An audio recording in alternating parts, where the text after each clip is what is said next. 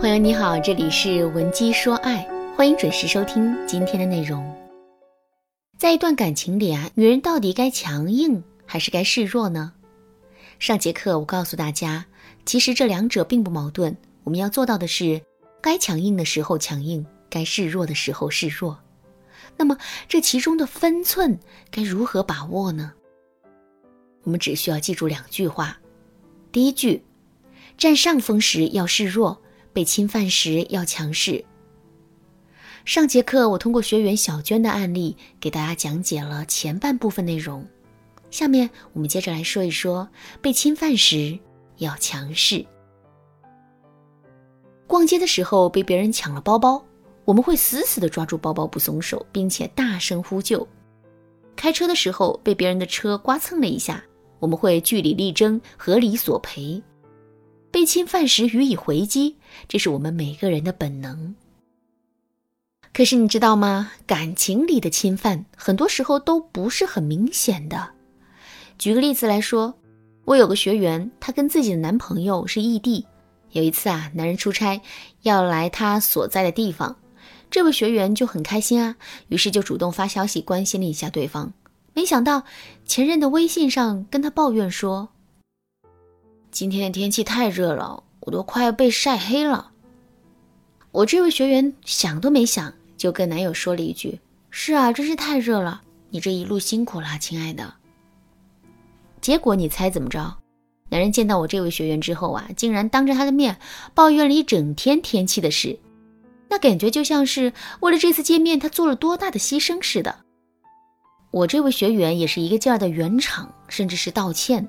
他万万没想到，好好的一次见面，竟然弄得这么不开心。那么问题到底出在哪里了呢？其实我这位学员在最开始接男人那句话的时候就接错了，他不应该顺着男人的话茬去说，因为这会让他完完全全的落在男人的框架里，从而助长起男人的嚣张态度。正确的做法是这样的，比如我这位学员可以这么跟男人说。那我一会儿见到的岂不是一个非洲帅小伙啊？你看，我们并没有围绕天气去说，而是找到了与天热相关的晒黑作为新话题。这样一来，男人就进入我们的节奏了。另外，我们说男人是非洲帅小伙，这本身也是一句比较戏谑好玩的话。看到这句话之后，男人的糟糕心情肯定能够得到缓解。两个人的聊天氛围也会变得轻松起来。有了这个前提，之后男人肯定就不会一直抱怨天气的事了。最后，我们再重申一下上面的观点：感情里的侵犯很多时候都不那么明显，所以我们一定要擦亮眼睛，及时把男人对我们的侵犯识别出来。如果你觉得依靠自己的力量根本就做不到这一点的话，你可以添加微信文姬零八，文姬的全拼零八，来获取导师的针对性指导。下面我们接着来说第二句话：大事要强势，小事要示弱。什么是大事？什么又是小事呢？其实很简单，凡是涉及到原则的事情都是大事，没有涉及到原则又不会对我们造成很大影响的事情。都是小事。说到这儿，可能有人会说：“老师，这不是一句废话吗？谁不知道涉及原则的事情要坚持，小事可以让步呢？”你还真别说，这句话说起来谁都知道，可实际去做的时候就不是这么回事了。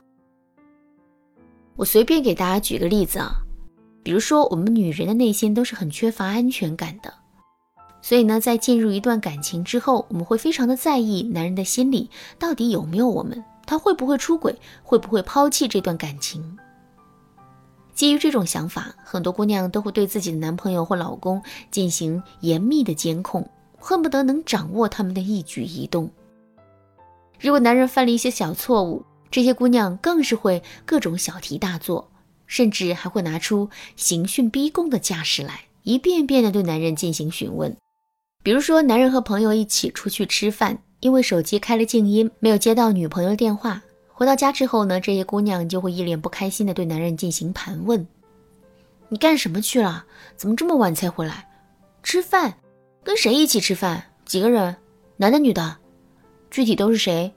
为什么不接我电话？是不是身边坐着小姑娘呢？不方便接呀？什么？没有？好，那你说说，谁能证明你说的是真的？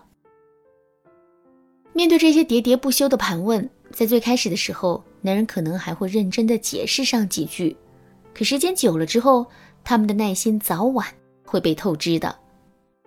一旦出现这种情况，两个人之间势必会爆发各种各样的争吵。可是，在一些涉及到原则的大事情上，很多姑娘却往往显得非常宽容。比如说，男人婚内出轨了，被揭穿之后，他跪在地上痛哭流涕的请求女人原谅。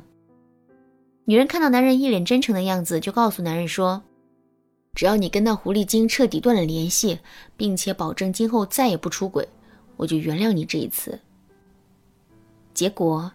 女人的原谅并没有换来男人的忏悔，相反，男人反而因为看到了女人的底线，从而在出轨的道路上一去不复返。经过这一番对比之后，我们肯定就知道了：小事要小办，在面对一些小事情的时候，我们越是在意，越是不依不饶，就越是会给两个人的感情造成伤害。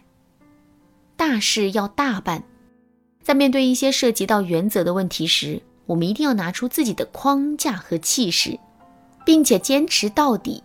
只有这样，男人才会不敢越雷池一步，从此在感情里做一个老实本分的好男人。当然啦，在感情里勇敢的坚持原则，并且最终能够坚持住自身的原则，这也并不是一件简单的事情。如果你不知道该怎么办，可以添加微信文姬零八，文姬的全拼零八，来获取导师的针对性指导。好啦，今天的内容就到这里啦。文姬说爱，迷茫情场，你得力的军师。